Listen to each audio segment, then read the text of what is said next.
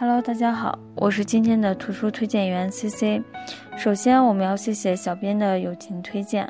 同样的，如果你有什么好书想要推荐给我们，随时跟我们联系。今天我们要推荐的图书是《向前一步》。这本书是2014年在广州买的，那个时候书放在畅销区。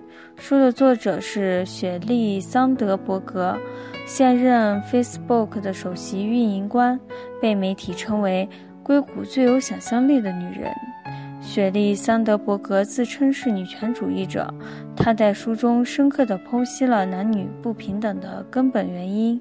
她认为，女性之所以没有勇气跻身于领导层，不敢放开脚步追求自己的梦想，更多的是出于内内在的恐惧与不自信。他鼓励全球女性勇敢地追求自己的目标，实现事业与家庭生活的完美平衡。书中写道：“通常，女性总会在无意识中妨碍自己的发展，降低对自己的期望值，甚至很容易放弃工作，放弃获得更大成就的可能性。与男性相比，女性在职场中的态度仍然不够积极，不够进取。